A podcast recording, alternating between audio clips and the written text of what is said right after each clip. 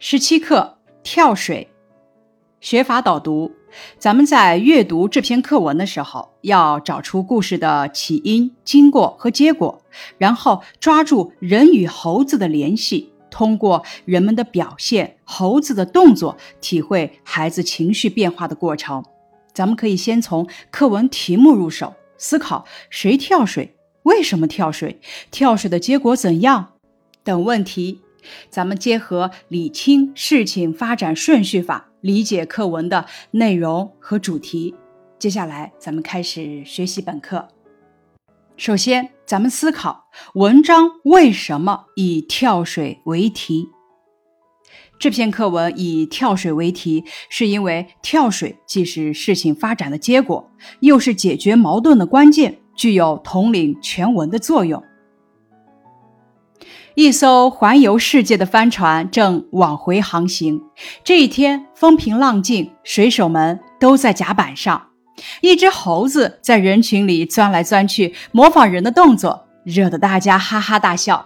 它显然知道大家拿它取乐，因而更加放肆起来。这几句话交代了故事发生的地点、人物和起因。因为船在返航。而且风平浪静，所以水手们才会如此悠闲自在地拿猴子取乐。因为猴子放肆，所以导致后面事情的发生。咱们思考一下，猴子的放肆说明了什么呢？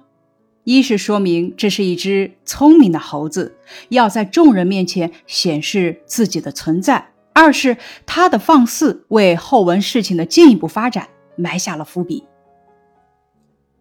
这是本课的第一部分，交代故事的起因。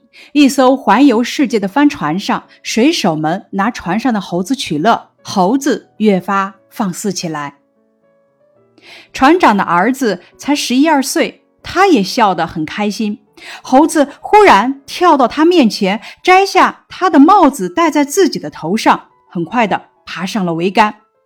跳到，摘下，戴在。爬上等一系列的动作描写，表现了猴子的机灵与顽皮。水手们大笑起来，水手们的大笑引起了孩子的情绪变化，使得孩子更加窘迫。这里也是猴子进一步放肆的表现，他已经不局限于模仿人的动作了，他要通过逗引小孩子来进一步表现自己。为后文故事的发展做了铺垫。只有那个孩子哭笑不得。孩子为什么哭笑不得呢？猴子的戏弄，水手们的哄笑，让孩子感到了羞辱。但是呢，又拿猴子没有办法，只能是哭笑不得，眼巴巴地望着猴子坐在桅杆的第一根横木上。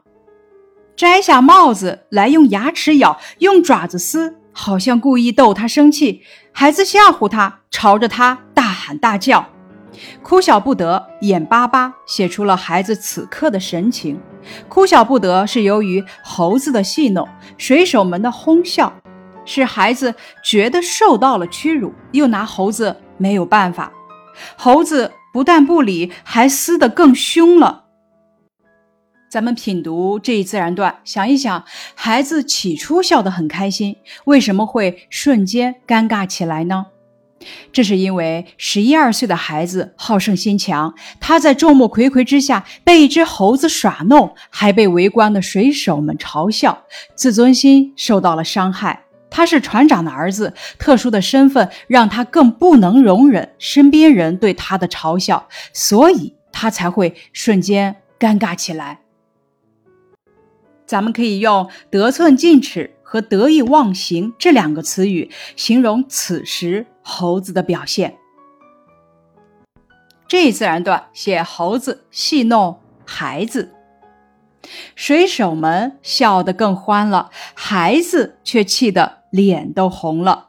笑得更欢了，说明水手们的表现更加刺激到孩子，脸都红了，说明孩子由于自尊心受到伤害。非常生气，他脱了上衣，爬上桅杆去追猴子。他攀着绳子爬到第一根横木上，正要伸手去夺帽子，猴子比他更灵巧，转身抓着桅杆又往上爬。此处通过攀着、爬到、伸手等动作，写出孩子追猴子的情形以及猴子的放肆程度，进而推动了故事的发展。咱们思考，孩子为什么会有这样的表现呢？猴子的故意挑逗以及水手们的笑声，刺激了孩子的自尊心。孩子此时既害羞又生气，因此脸都红了。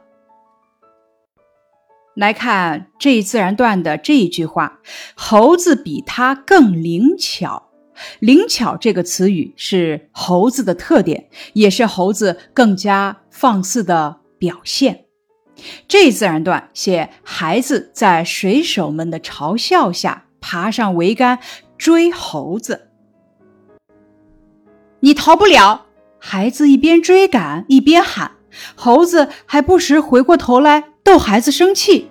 爬到了桅杆的顶端，他用后脚勾住绳子，把帽子挂在最高的那根横木的一头，然后坐在桅杆的顶端，扭着身子，龇牙咧嘴，做着怪样。挂在，扭着身子，龇牙咧嘴，这样的动作更让孩子生气。孩子似乎忘掉了周围的一切，心里只想把帽子取回来。而这样的心情导致他逐步陷入危险的境地。龇牙咧嘴这个词语进一步突出了猴子的顽劣。横木的一头离桅杆一米多，孩子气急了，他的手放开了绳子和桅杆，张开胳膊，摇摇晃晃地走上横木去取帽子。气急了，说明孩子啊气愤到了极点，完全失去了理智，摇摇晃晃，点明当时孩子已经步入绝境。这时候，甲板上的水手全都吓呆了。吓呆，描写出水手被眼前的情景吓得不知如何是好。只知道傻站着，侧面衬托出孩子处境的危险以及事态的严重。孩子只要一失足，直摔到甲板上就没命了。即使他走到横木那头，拿到了帽子，也难以回转身来。一失足，没有命。难以回转身，这些词语描写写出的是孩子的处境十分危险。此处的两组关联词语用的十分准确，前者是条件关系，写出了孩子站在横木上的危险性；后者是假设关系，写出了孩子所面临的绝境。即使他走到横木那头拿到了帽子，这是假设的情况，也难以回转身来，这是产生的结果。这句话进一步写出了孩子的处境十分危险。前一个分句说明了假设的情况，孩子如愿以偿拿到帽子；后一个分句说明了假设的情况下产生的结果，难以转身，陷入绝境。这就是假设关系复句，这是本课的重点掌握内容。有个人吓得大叫了一声，孩子听到叫声往下一望，两条腿不由得发起抖来。此时，孩子已经意识到了自己的危险，但是已经没有退路了，情况万分危急，事情逐渐步入了高潮。咱们思考一下，孩子是怎样一步一步的走向危险的境地的呢？猴子抢走了孩子的帽子，并且故意逗孩子生气。水手们的笑声刺激了孩子的自尊心，使他爬上桅杆追猴子。猴子把帽子挂在最高的那根横木的一头，然后坐在桅杆的顶端，做着怪样。孩子气急了，走上横木去。取帽子。咱们品读第四自然段，大家想用什么词语来形容孩子此时的处境呢？万分危急，千钧一发，刻不容缓，危在旦夕，生死攸关，火烧眉毛，岌岌可危等等。问题，请大家找出描写水手们笑的词语，想一想，他们这几次笑与故事情节发展有什么联系呢？哈哈大笑。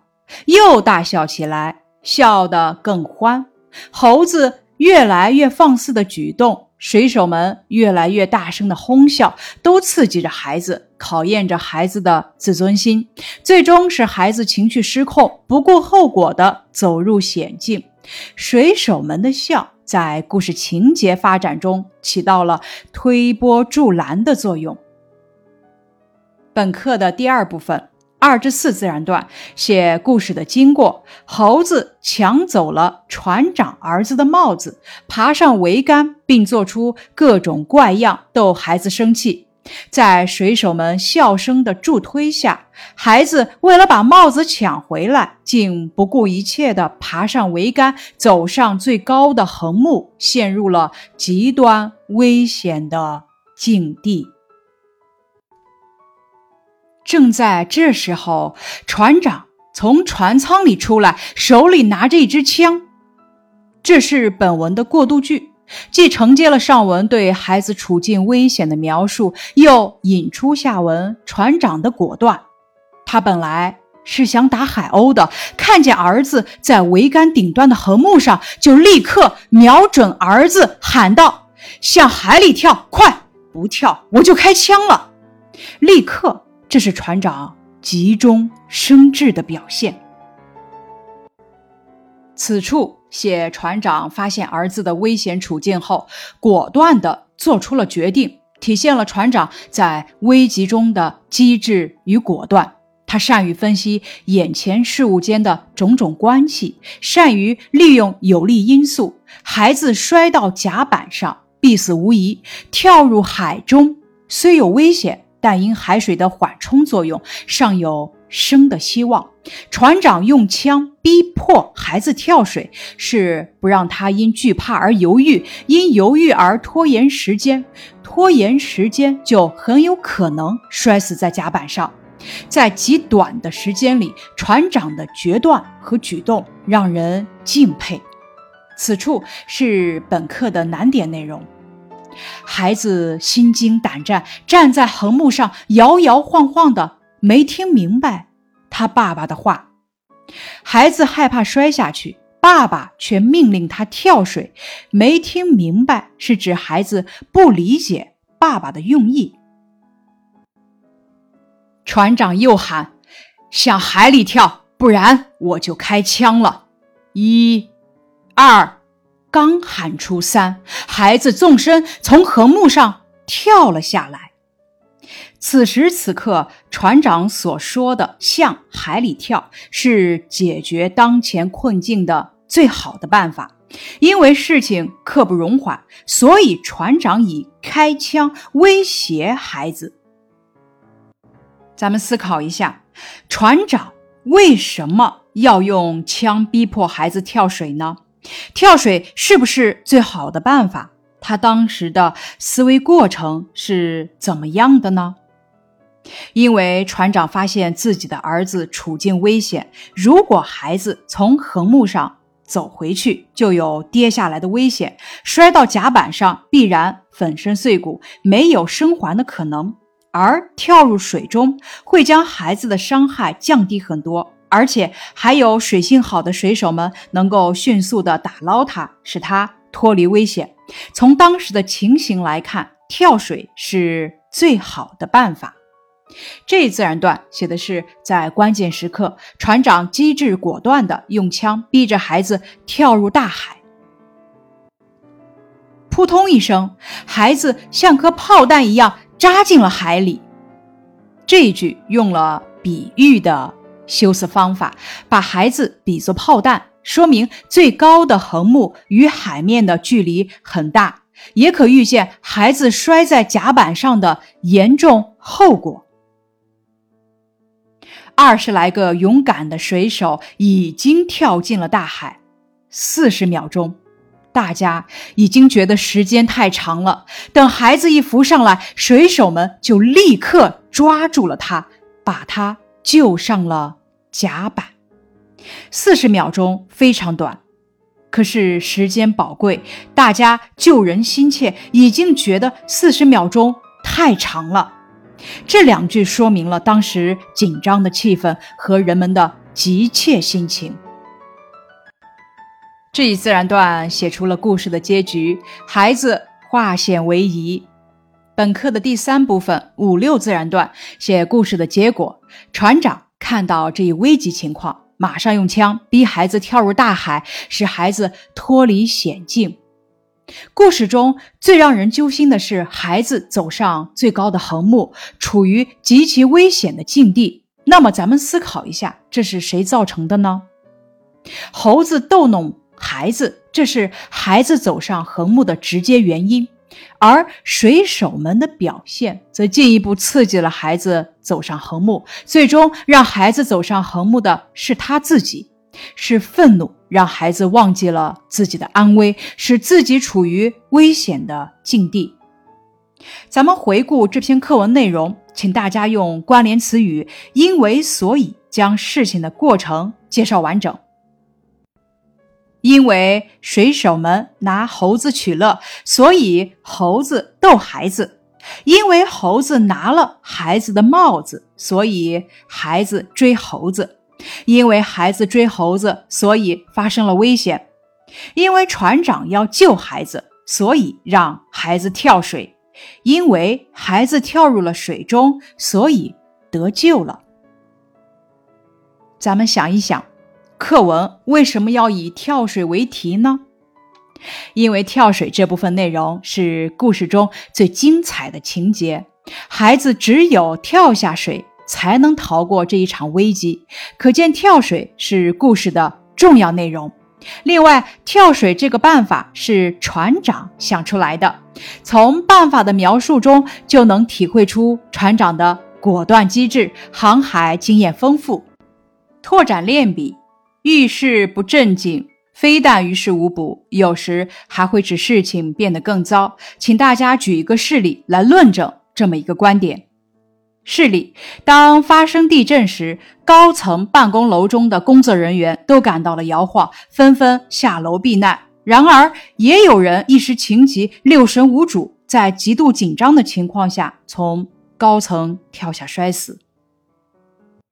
给大家讲一个相关的阅读小故事，题目是“镇静出智慧”。有这样一个故事。有一个巨商，为了躲避动荡，把所有的家财置换成金银。他特制了一把雨伞，将金银小心地藏进了伞柄内，然后把自己打扮成普通百姓，带上雨伞，准备回老家。不料途中出了意外，他打了一个盹儿，醒来之后发现雨伞竟然不见了。巨商不露声色地仔细观察，发现随身携带的包裹完好无损。他断定拿伞之人肯定不是专业的盗贼，估计是过路人顺手牵羊，而此人应该就住在附近。于是巨商就在此地住了下来，购置了修伞工具，干起了修伞的营生。春去秋来，一晃两年过去了，他也没有等来自己的雨伞。但是巨商在修伞的过程中了解到，有些人的雨伞。坏的不值得修理的时候，就会买新的雨伞。于是巨商又改行，旧伞换新伞，并且换伞不加钱。一时间，前来换伞的人络绎不绝。不久，有一个中年人拿着一把破旧的雨伞匆匆赶来。巨商接过一看，正是自己魂牵梦萦的那把伞，伞柄处完好无损。巨商。不动声色地给了那人一把新伞。那人离去之后，巨商转身进门，收拾了家当，此后消失得无影无踪。镇静出智慧，巨商的无言等待是一种智慧。在突如其来的祸事面前，巨商能够沉着应对，从而失而复得。对人生而言，正经是一笔宝贵的财富，它会让你懂得，一旦面前出现惊涛骇浪、乌云笼罩，焦虑、苦恼非但于事无补，有时还会使事情变得更糟。而恰如其分的正经，能够让你稳住阵脚，挽回损失。听了这个故事，咱们思考一下：为什么巨商又改行旧伞换新伞呢？并且换伞不加钱，他为什么换伞不加钱？因为巨商想吸引更多的人来换伞，以此找回自己丢失的雨伞。咱们再思考一下文章的最后两段议论文字的作用。这是在前文叙事基础上的议论，是对前文的总结。有了这两段，前文故事的意义就明了了，点明了故事的意义及全文的主题，告诉人们遇事要镇静，要用智慧应对困难，从而稳住阵脚，挽回损失。以上是跳水的课文学习内容，感谢你的收听。